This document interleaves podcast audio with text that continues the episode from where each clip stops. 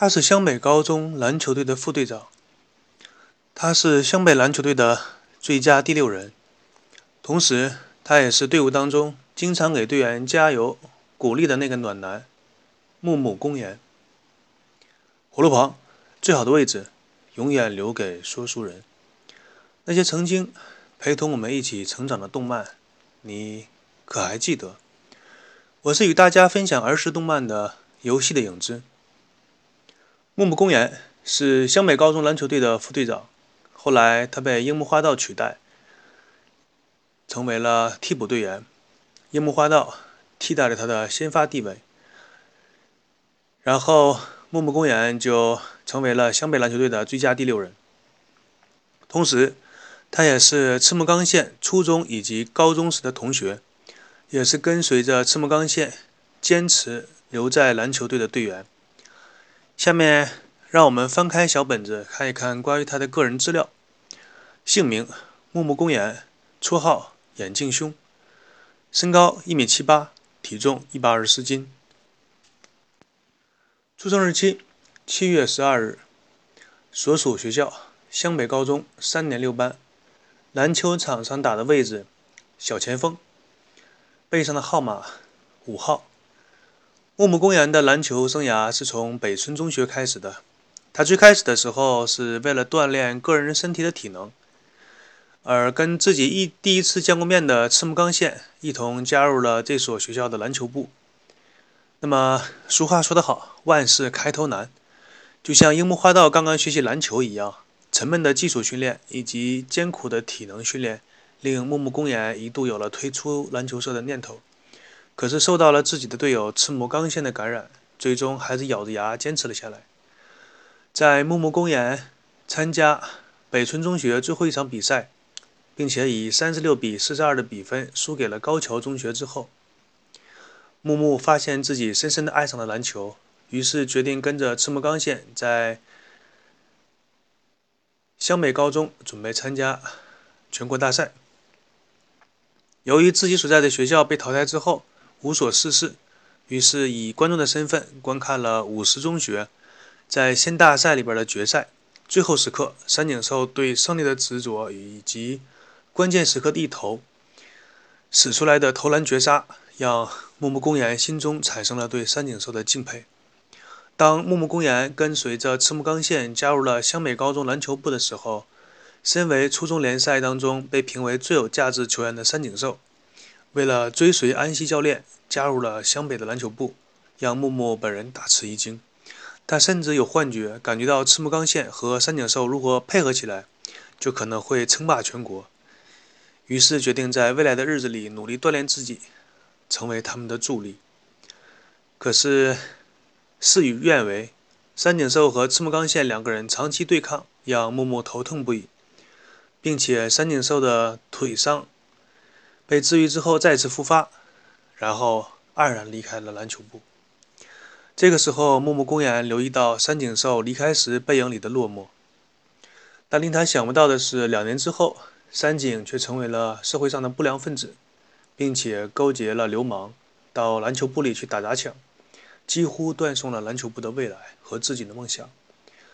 一向性情温柔的木木公园打算用嘴炮来拯救三井寿。却发现三井根本无法被说动，于是恼羞成怒，对三井寿破口大骂。最终，三井和另一个问题球员宫城良田归队，再加上攻击力非常强的一年级新生流川枫和同是一年级的内线球员樱木花道，木木公园不久之后终于被安排到了替补球员。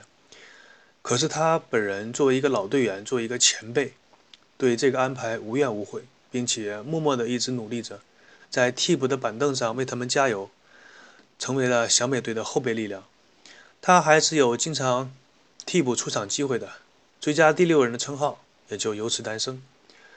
木木公园可以说是湘北高中篮球队当中的老队员，也是亲眼见证着湘北高校一点一点成长起来的队员。他本人勤奋努力，个性温和，在篮球队当中发挥着辅助队长的作用。木木公园。他的领导方式和赤木刚宪有着本质的不同，往往是用比较怀柔的方式来鼓励自己的队友，和赤木刚宪的那种连吼带打的领导风风格形成了强烈的对比，因此两个人的处事风格被才子称作了湘北队的皮鞭和糖果，也被樱木花道亲切地称为眼镜兄。在县内比赛的时候，虽然他本人的表现不多，但是在一些比赛的重要时刻，一出场就会有一些精彩的举动。并且对整个比赛的胜负产生了影响。对翔阳之战的时候，最后时刻接替了体力透支的三井寿上场，在接近比赛的时刻，他挡下了藤真剑司企图反超的三分球，令湘北高中保持了两分的优势。在对王者海南大附属高中的篮球比赛当中，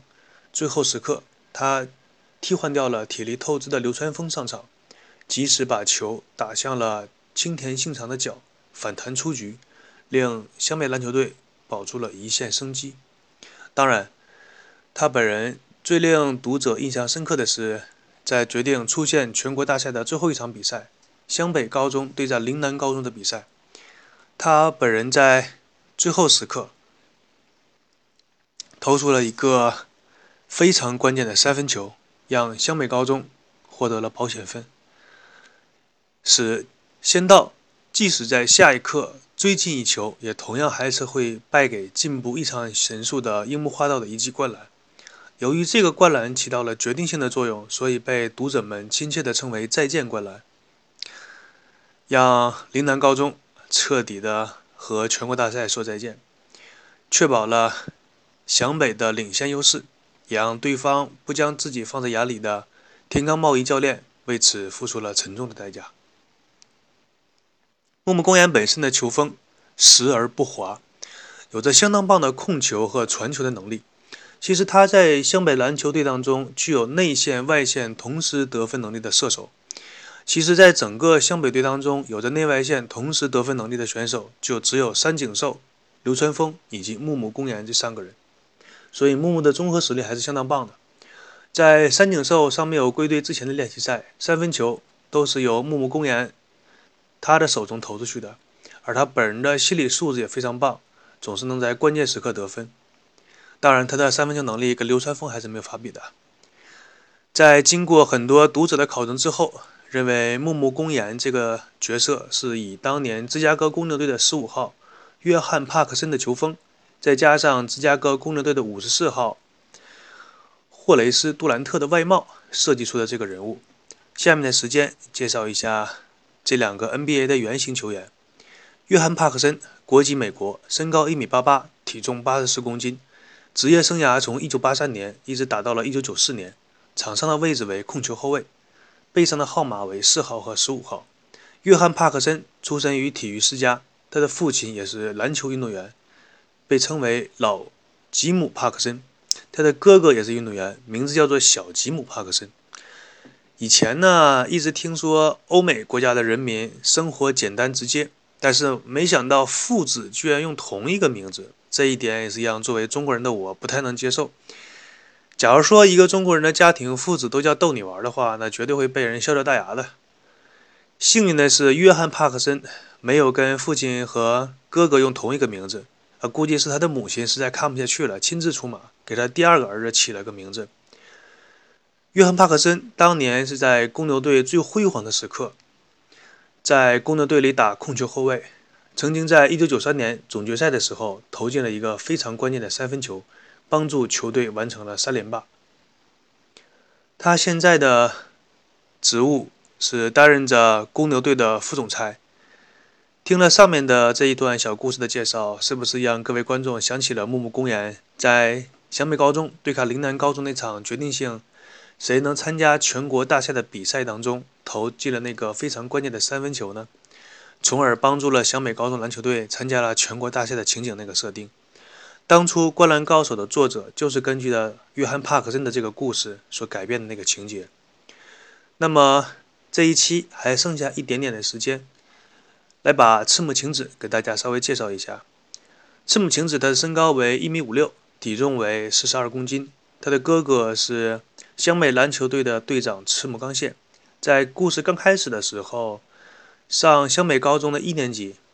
他在动漫角色的角度，他在这部动漫的角色定位当中是有些尴尬的。